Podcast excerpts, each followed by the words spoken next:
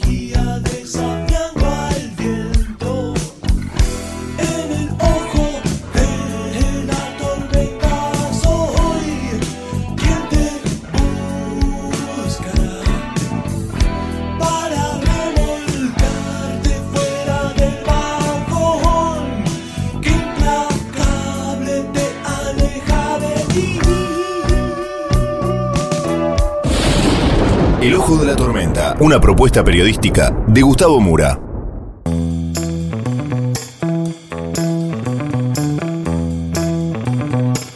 Bienvenidos al Ojo de la Tormenta. La tapa de hoy es La fábrica de chocolates. Vamos entonces con los temas del día de hoy en este breve sumario.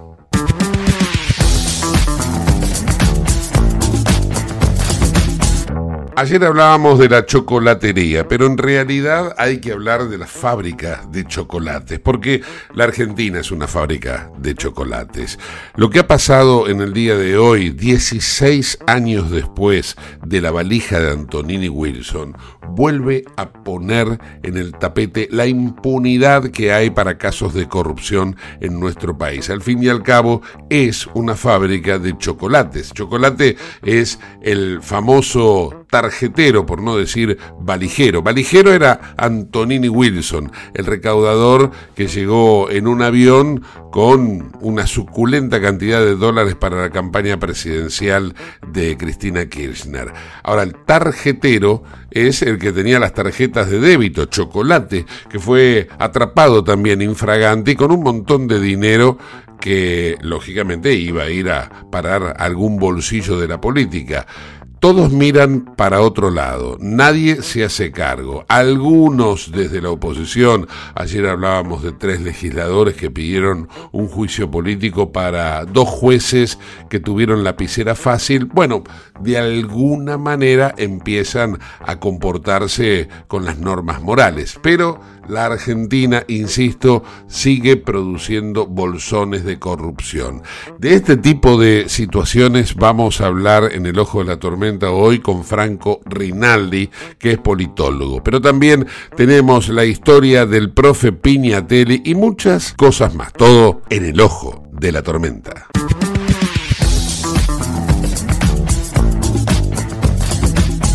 Auspicia este programa Autopiezas Pana. Más de 30.000 productos en stock y más de 30 años brindando seguridad para tu vehículo. No te olvides de visitarlos en la web pana.com.ar o llamarlos al 42504220. Autopiezas Pana, tu socio estratégico. Dirección Avenida La Plata 1933, Quilmes Oeste.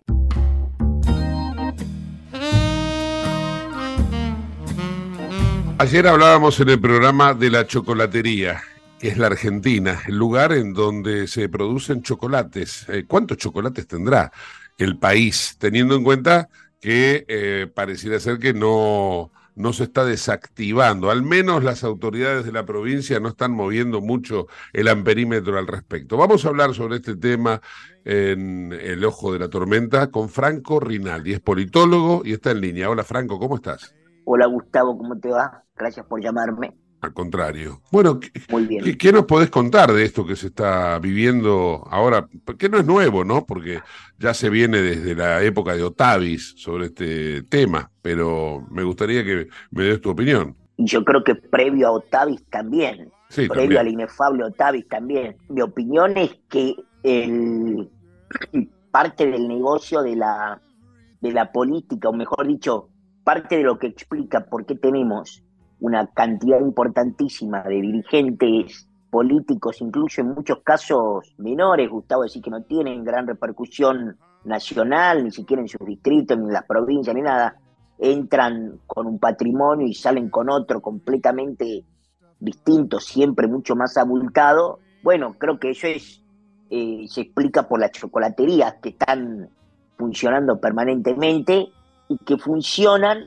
en, en legislaturas, en general provinciales o municipales, como es el caso de lo que nos encontramos con este caso así más escandaloso, pero esto funciona habitualmente, yo creo que a lo largo y a lo ancho de todo el país, ya estaba- es una cosa bastante generalizada y que es lo que, insisto, explica una parte importante de la caja negra de la política y una parte importante de los fondos con los que terminan engrosando su patrimonio neto muchos diputados y senadores o legisladores que no tienen mucha visibilidad en la escala provincial y menos que menos nacional, pero que claro, a través de estas chocolaterías salen con unos patrimonios que te la voy a oír. eh. Mm. Sí, acá lo que en principio, ¿no? Me da, me da esta sensación, es que prosperan los chocolates eh, porque no hay castigo para los responsables de, de lo que sería eh, administrar justicia. Por ejemplo, ahora se ha pedido el juicio político o el jury para los dos Sí, a, jueces a los dos jueces, ¿no? Sí, claro. que, que liberan a Chocolate. Pero seguramente, seguramente eso termina en el cajón del olvido Eh, y que una vez más nos va a llevar a que luego, cuando aparezca otro chocolate, otro juez va a decir, sí, yo me la juego total, después a mí me zafan. Y este es el tema. Este, esto me parece que es la raíz de todo, ¿o no? Sí, estoy de acuerdo. Estoy de acuerdo. Yo, está bien, me, me- te, te respondí respecto de, si vos querés, de lo, de lo más evidente, ¿no? Que es cuál es el resultado, la resultante de, de estas chocolaterías, pero también es verdad que el, la génesis y la explicación de por qué esto probablemente, lo decimos con desesperanza, obviamente, y con desazón, no se va a acabar, es por lo que vos acabas de describir, Gustavo, porque como está roto el sistema de premios y castigos, a ver, te cuento lo siguiente, un político que más o menos recién arranca, ¿dónde quiere ir, Gustavo? ¿Vos sabés dónde quiere ir? Y hay tantos nichos en el Estado que me, me parece una situación difícil, pero supongo que un- es una panacea ir al Senado bonaerense, porque sé Por que, ejemplo, que hay una, hay una caja que no tienen control. Un, un buen, un, un pillo, si vos querés, que capaz no tiene una gran destreza para la política y que no está en su horizonte de sentido cambiar la Argentina, Sí. pero que quiere hacer plata, ¿dónde quiere ir? ¿Al Senado de la Nación? ¿A la Cámara de Diputados Nacional en Argentina? ¿O quiere ir a la Cámara de Diputados de la provincia, al Senado provincial, a alguna legislatura municipal? No, yo creo que quieren ir ahí. Yo creo que quieren ir ahí, claro. Exactamente. ¿Por qué? Porque está mucho más facilitado esto que vos describías recién. No hay controles, el sistema de premios y está roto, la justicia provincial la vista gorda, la vista gorda, como en este caso, o, o mejor dicho, pesar de hacer la vista gorda, los enganchan porque uno parece un, un grosero y dice, bueno, trae 50 tarjetas de débito, ¿viste? Yo qué sé, capaz que, capaz que este muchacho Rigao con 20 no pasaba. Mm. El tipo tenía 49, Gustavo. Sí, Es una cosa, es, acá no pasa nada. claro. Problema, eso es lo que te está diciendo. Acá se puede hacer cualquier cosa. Entonces el tipo, porque vos pensás lo siguiente, ¿cuántas veces lo habrá hecho? ¿Cuántas? ¿Cuántas veces? ¿Cuánto? Todo, porque esto es de todos los meses. Bueno, entonces yo lo que digo es, como efectivamente está roto el sistema de premios y castigos, nadie le, digamos, y, el que hace esto en general no, no, no paga con, con ninguna consecuencia, zafa, cae en el, en el rincón del olvido, como vos bien acabas de decir, etcétera, etcétera, bueno, entonces lo que vos tenés es el, el resultado de que siga, siga. Los, los estamentos, si vos querés, más visibilizados o más observados, sobre todo por los grandes medios nacionales, tienen más controles, pueden, digamos así, decir una cosa horrible, pero verdadera, pueden chorear menos, entonces pueden chorear menos, entonces bueno, listo, la gente se, cuida más, bueno, ahí, ahí tenés el resultado. Sí, eh, ahora volviendo al, a la cantidad de chocolates que hay o que puede haber en la Argentina, eh, ¿vos crees que esto se puede en algún momento terminar? Porque, por ejemplo, si viste que hay una denuncia que hicieron en Juntos por el Cambio, López Murphy, eh, bueno, ahora no me acuerdo, pero hay tres legisladores. Talerico y Ahí, ahí, está, sí, ahí está. Bien, gracias por recordármelo. Eh, y ellos establecieron los valores que, por ejemplo, podría funcionar una legislatura. O sea, está funcionando con 62 mil millones de pesos y podría funcionar, de acuerdo a esta investigación que hicieron, con 8 mil. Fíjate vos la diferencia que hay entre una cosa y la otra, ¿no? digo, eh, ¿vos crees que la Argentina puede en algún momento sanear esas cuentas? No digo solamente la de la provincia de Buenos Aires, la de provincia de Buenos Aires, la ciudad autónoma, la de Catamarca, Santa Cruz. Sí, yo creo que sí, pero hay que hacer cambios estructurales. Primero, yo creo que tiene que haber pena. Para esto tiene que haber pena, pena efectiva. Pero además me parece, Gustavo, que hay que quebrar cierta hipocresía, digamos. La, el político tiene que ganar bien. Entonces, cuando ganas bien, le quitas la excusa de que tengan que hacer toda esta, que tengan que armar una chocolatería para poder tener finalmente el ingreso que quiere esperar, o que necesita, o que necesita tener.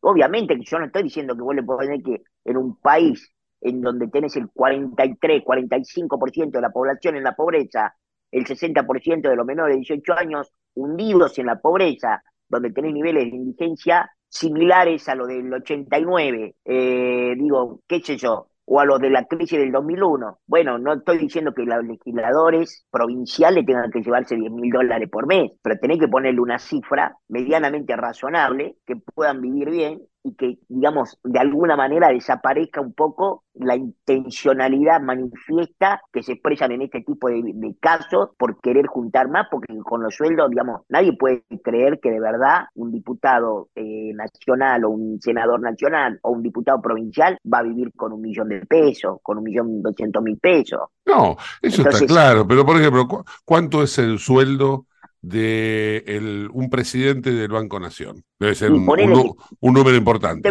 Debe, ser, un número que debe estar alrededor de los 3 millones. Bueno, ponele. Felisa Micheli no fue condenada por eh, aquella famosa... Por la eh, bolsa, ¿no? La bolsa, la bolsa de dólares en el Banco Nación fue condenada, ¿no? Yo creo que esa bolsa era de cuando estaba en el Ministerio de Economía, ¿no? No, no, ella era presidente del Banco Nación. Resulta que ahora en el Banco Nación se vuelve a descubrir una situación otra vez irregular con la nueva titular del Banco Nación, que es Silvina Batakis. Aparece un fiscal, ya la imputa, este, porque eh, esta mujer hizo defraudación, esta es la, la, imputación, defraudación contra administración pública por administración fraudulenta y peculado. Bueno, eh, ¿qué hizo? Contrató familiares y contrató una numeróloga, a Piti, la numeróloga en el Banco Nación. Es decir, vos tenés ya castigada una titular de Banco Nación, viene otra titular de Banco Nación, la van a castigar, pero parecía ser que no importa. No, siga, siga. No importa, no importa lo que sea. Y justo estamos hablando de un caso donde se repite el cargo. Sí, sí. Yo te digo una cosa, una cosa es bastante efectiva, yo lo he conversado con, con gente que se dedica muy, muy puntualmente a este tipo de, de situaciones, eh, incluso pensando nosotros, pensando y trabajando con colegas míos con el tema del modelo para, para Aerolíneas Argentinas, que es un modelo finalmente estatal, vos, lo que tenés que, vos lo que tenés que hacer es reducir la cantidad de cargos que puede nombrar cada funcionario. Y entonces ahí eso corta bastante todos estos negocios paralelos. Pero bueno, yo digo, prefiero pagarle mejor a los políticos y a los, a los legisladores, a los diputados, a los senadores, y que en vez de tener 40 contratos tengan 3, tengan 5. Bueno, de hecho es lo que pasa en la Cámara de Diputados de la Nación. Es decir, vos tenés que hacer un cambio estructural de cómo funciona eso para tratar de deshabilitar. Pero vos, tu pregunta encierra dos, dos cosas, ¿no? Que esto se podrá cambiar y yo creo que se podría cambiar. Yo diría se podría cambiar. Pero para que se pueda cambiar, para eso sí necesitas un determinado consenso de toda la clase política que diga, muchachos, paremos un poco con esto, pongámonos mejores dietas, mejores salarios, ganemos más o menos buena guita, este, no para hacerse millonario y nada por el estilo, menos que menos en un contexto en el cual está la República Argentina, pero hay que deshabilitar este tipo de curros, hay que deshabilitar la facilidad con la que se arman esta chocolatería o con la que se designan estas tarotistas, etcétera, etcétera, ¿no? Sí, sí. Bueno, yendo otra vez al meollo de la cuestión, ¿no? Sí. Eh, acá hay también, vos hablas de ponernos de acuerdo. Bueno, no, no es necesario tal vez como primer paso, sí como último paso, lo mm. que acabas de decir, pero el primer paso sería que las autoridades de la provincia se ocupen del tema. Hace ya 17 días de esta situación, Kisilov no habló de esto. No, no, no, se sabe, no sabe, no contesta. Eh, pero, los, responsables, los responsables, por ejemplo, Otermín, Federico Termín, va a ir a la competencia electoral, eventualmente todo indicaría que ganaría Loma de Zamora, va a asumir como intendente Loma de Zamora y es el responsable de investigar el escándalo en la legislatura que él preside. No, no eh, termino de entender esto, ¿no? Sí, sí. Solo no se va a investigar, ¿no? Claro, solo no se va a investigar. Por el contrario, ahora te pongo en lo que sería, ¿qué es lo con, o sea, al revés de chocolate, ¿no? Sería chocolate pero al berre. Eh, mirá lo que pasó en Entre Ríos. Una fiscal investiga a un ex gobernador, Sergio Uribarri, que estaba en una embajada, lo hace venir porque lo condenó, ¿no? Lo logra, logra la, la condena de Uribarri, ocho años de prisión. Ahora resulta que por esa investigación a la fiscal Goyeneche la mandaron a la vez. Cecilia Goyeneche era el fiscal anticorrupción de la provincia, fue echada por un jury de enjuiciamiento de gente que domina el jury, o sea, son políticos provinciales que dominan el jury, que son, este, lógicamente, del partido de Urribarri. Y hasta la Corte Suprema interviene para decirle que la restituyan, pero no la restituyen. Entonces digo, tan podrido está todo. ¿Cómo lo resolvemos esto, Franco? Y es muy difícil, pero insisto en este punto, tenés que hacer, a mi modo de ver, tiene que haber una decisión política, obviamente, de quien lidere, de quien lidere la nación a partir de, digamos, este gobierno no se le puede pedir nada, este gobierno no va a hacer más nada, hay que, solo le podemos pedir que llegue.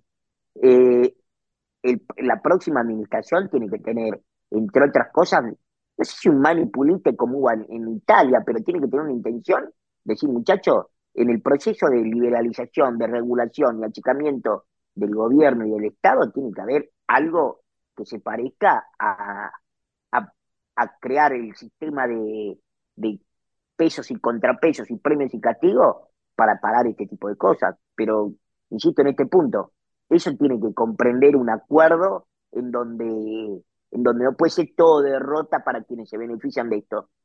Porque si todos los que se benefician de esto, Gustavo, querido, a todos ellos voy a decir, mira, listo, se terminó, ahí donde tenías 10.000, ahora tenés cero, bueno, no, no, lo vas a cosechar. Entonces tiene que haber algo que más o menos sea intermedio, o no sé si intermedio, pero algo que tenga que ver con una reestructuración de, del, digamos, de las de los ravioles, de las estructuras estatales que permita que esto cambie de una manera, de una buena vez y para siempre, ¿no? Pero aparte me parece clave lo que vos enfatizabas al principio, que es el sistema de premios y castigos necesita una reconstitución fundamental, porque si no, si no hay castigo, si no hay ejemplariedad, bueno, va a ser muy difícil. Eh, ese es el tema, me parece, ¿no? Esa es la clave. Y yo creo que ahí está el tema, porque lo vimos con los dos jueces, lo vimos con que ahora va a intervenir la Corte, o sea, recién ahora va a intervenir la Corte Suprema de la provincia, o sea, Recién ahora la Corte, vos que me querés hacer creer que la Corte Suprema se entera ahora. Y después otra cosa que vos decías, lo de Kisilov. Kisilov no sabe de esto, no sabe Y de esto. Y te hago otra cosa más. Nadie le pregunta, no hay Pero, eh, nadie que le pregunta a Axel eh, sobre este tema. Eso es lo más grave. pregunta. Ni a Kisilov, ni a Insaurralde, ni a Otermín, y mucho menos al candidato de, presidencial de esa lista, que es Sergio Massa. Vos fijate el- el- todas las irregularidades, ¿no? Y hasta dónde llega la cadena. En fin, Franco, agradecido por esta charla que es más catárquica que otra cosa, ¿no? Es verdad, es verdad. Es verdad, pero bueno, algo hay que hacer.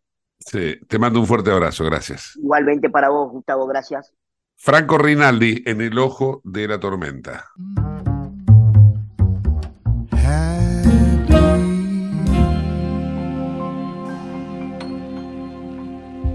En Lubestop Banfield te revisamos el auto y le hacemos el cambio de aceite y filtros en media hora. Lubestop Banfield es un lubricentro integral donde también podés cambiar las pastillas de freno de tu vehículo. Lubestop está en el SINA 471 Banfield. Y si no podés traer el auto, te hacemos el service a domicilio. Instagram y Facebook, Lubestop Banfield. Ahora vamos a hacer una breve pausa y continuamos con el ojo de la tormenta. No te vayas. en el ojo de la tormenta. Un niño asustado.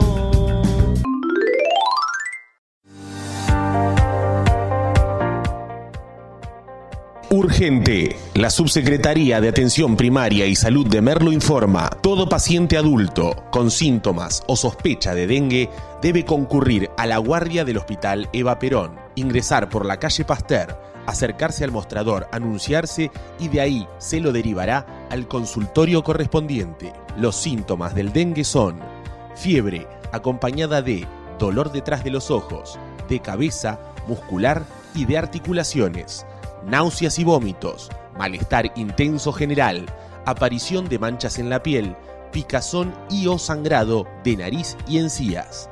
Entre todos podemos combatir al dengue. Gobierno del pueblo de Merlo, Intendencia Menéndez.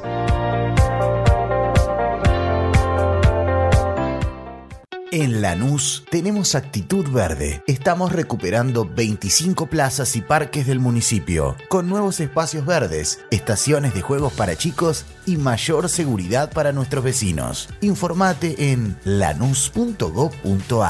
Lanús nos une.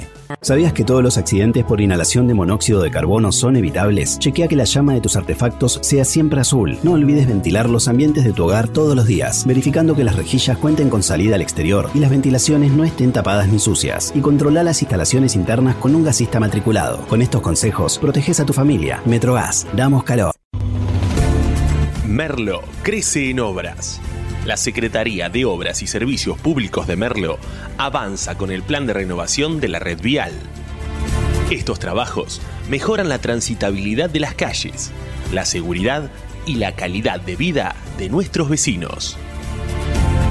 Ya finalizaron trabajos de pavimentación en la calle Junín entre Cervantes y Ruta 40 en Merlo Centro.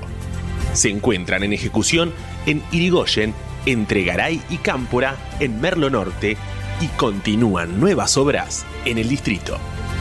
Merlo crece en obras. Intendencia Menéndez. ¿Tenés Galicia? Tenés que saber algo. ¿Tenés alguna duda? Tenés alguien que te escucha y te da atención 24/7. ¿Tenés ganas de hacer algo? Tenés muchos beneficios en lo que más te gusta. Tenés ganas de no hacer nada. Tenés una app para hacer todo desde el celular sin moverte del sillón de tu casa. Tenés todo para vivir un día a día mejor. Tenés Galicia. Tenés Galicia.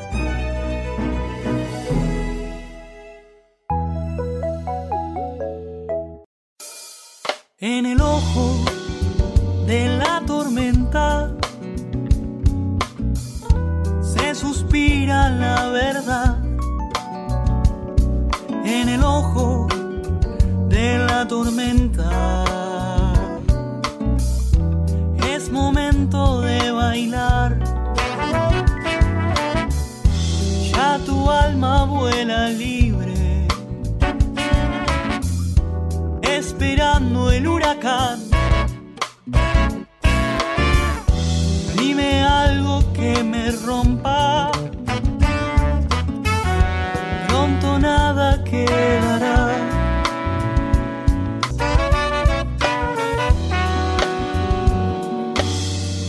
Auspicia este programa CRIBE. CRIBE es un centro de rehabilitación integral que está ubicado en Villa Ballester, provincia de Buenos Aires, certificados con normas de calidad ISOIRAM. El centro CRIBE ofrece, entre otras terapias, tratamiento de rehabilitación por ozono. La página web es www.cribe.com.ar, sino en facebook.com barra cribecom. CRIBE queda en Independencia 5182 Villa Ballester. Los teléfonos 4768-6774 o 4767-6296. CRIBE, Centro de Rehabilitación Integral Belepoc.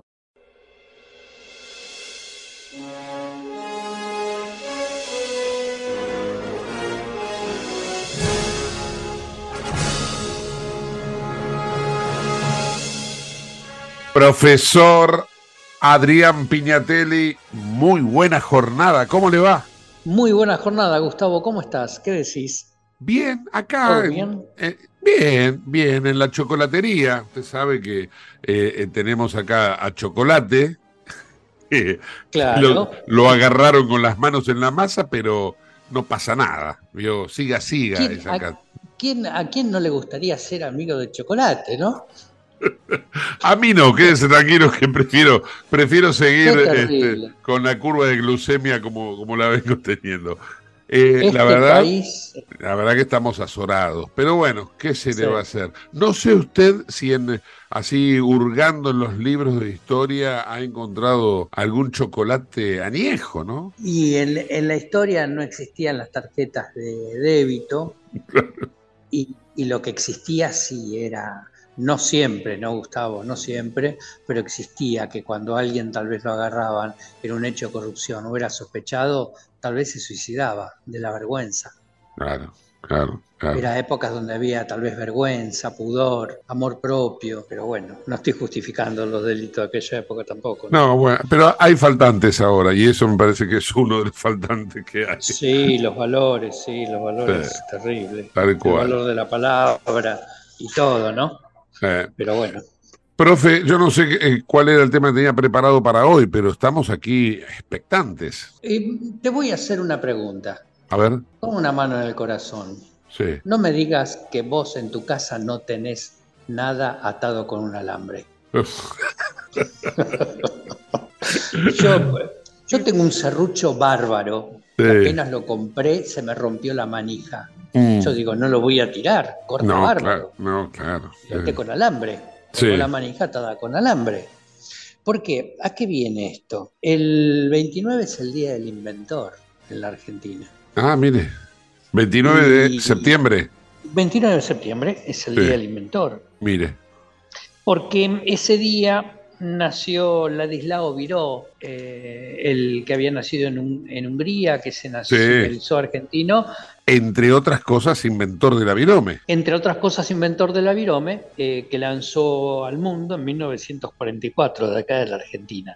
Pero hay otros, hay muchos argentinos eh, que inventaron muchísimas cosas, que tal vez no las tenemos demasiado presentes, que forman parte de nuestra vida cotidiana. Eh, bueno, todos conocemos a Juan Bucetich, con que, que no inventó, sino que descubrió el método y dio el método para identificación de las huellas dactilares, identificación de las personas a través de las huellas dactilares. Fueron siete los taxistas que reunidos en un bar en Flores en septiembre de 1949, viendo cómo puede, podían capear la milladura económica que había, e inventaron el colectivo. Esos, esos taxis hacían subir un pasajero al lado del conductor, dos pasajeros atrás, y así empezó el sistema del auto colectivo, se llamó en ese momento, hasta transformarse en lo que es en la actualidad.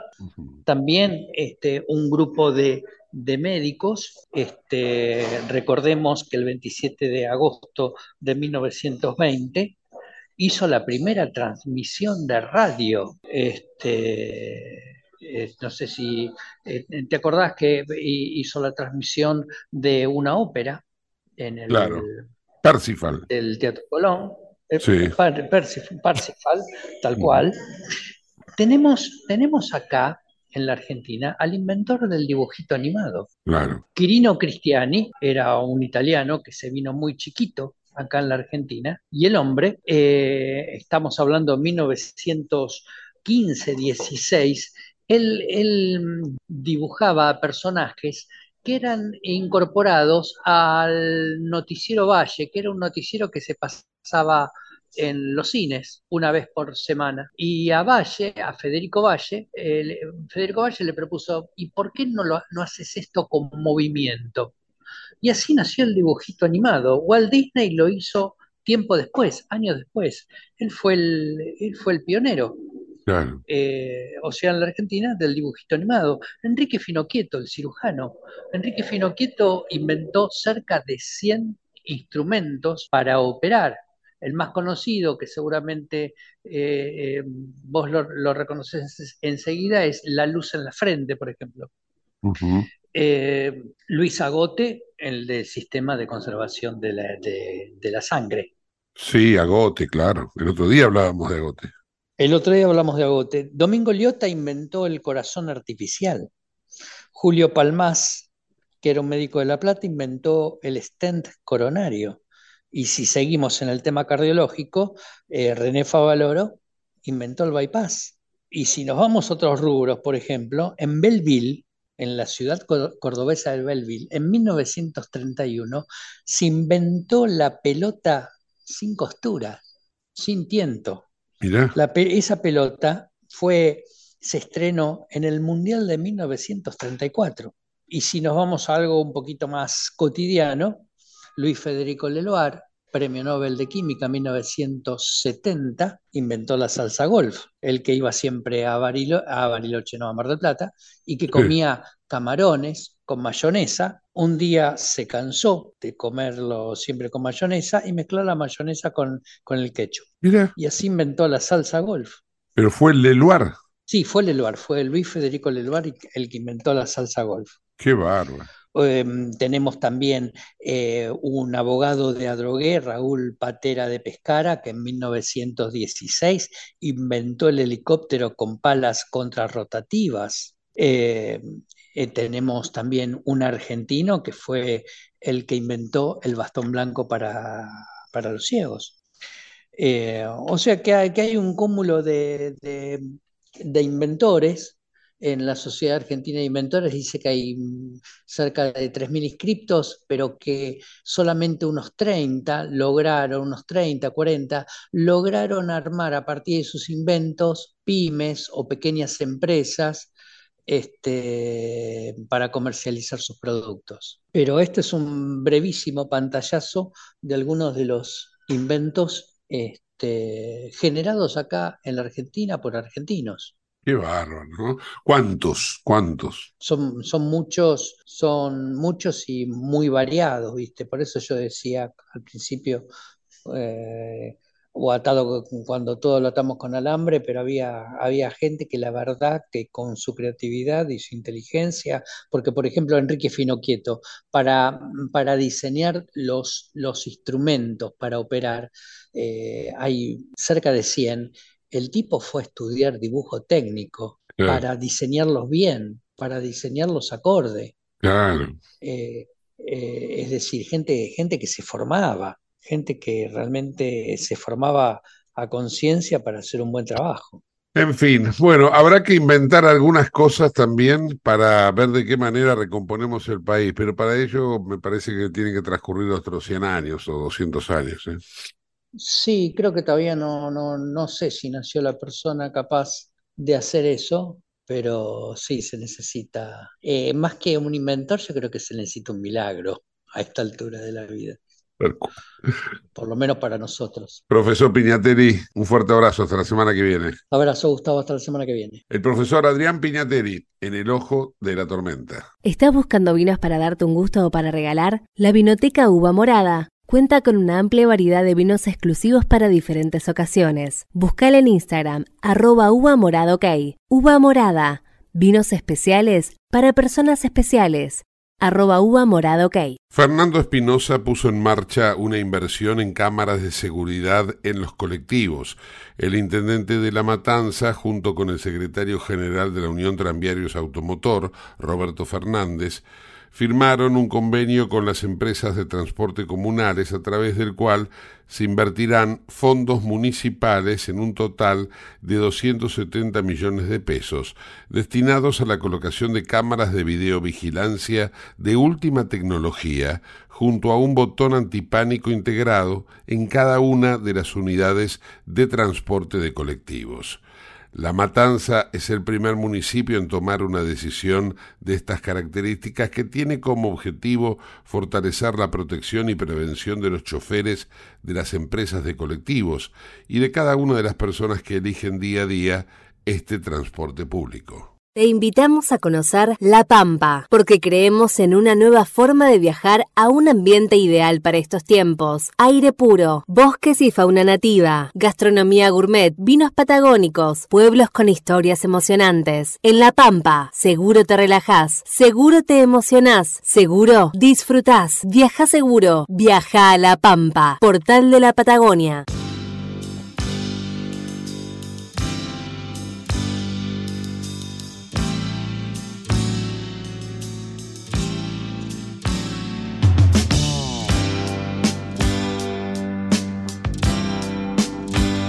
Para el cierre de hoy, en el ojo de la tormenta y en homenaje a Charlie García, un tema de Cerú Girán, perro andaluz.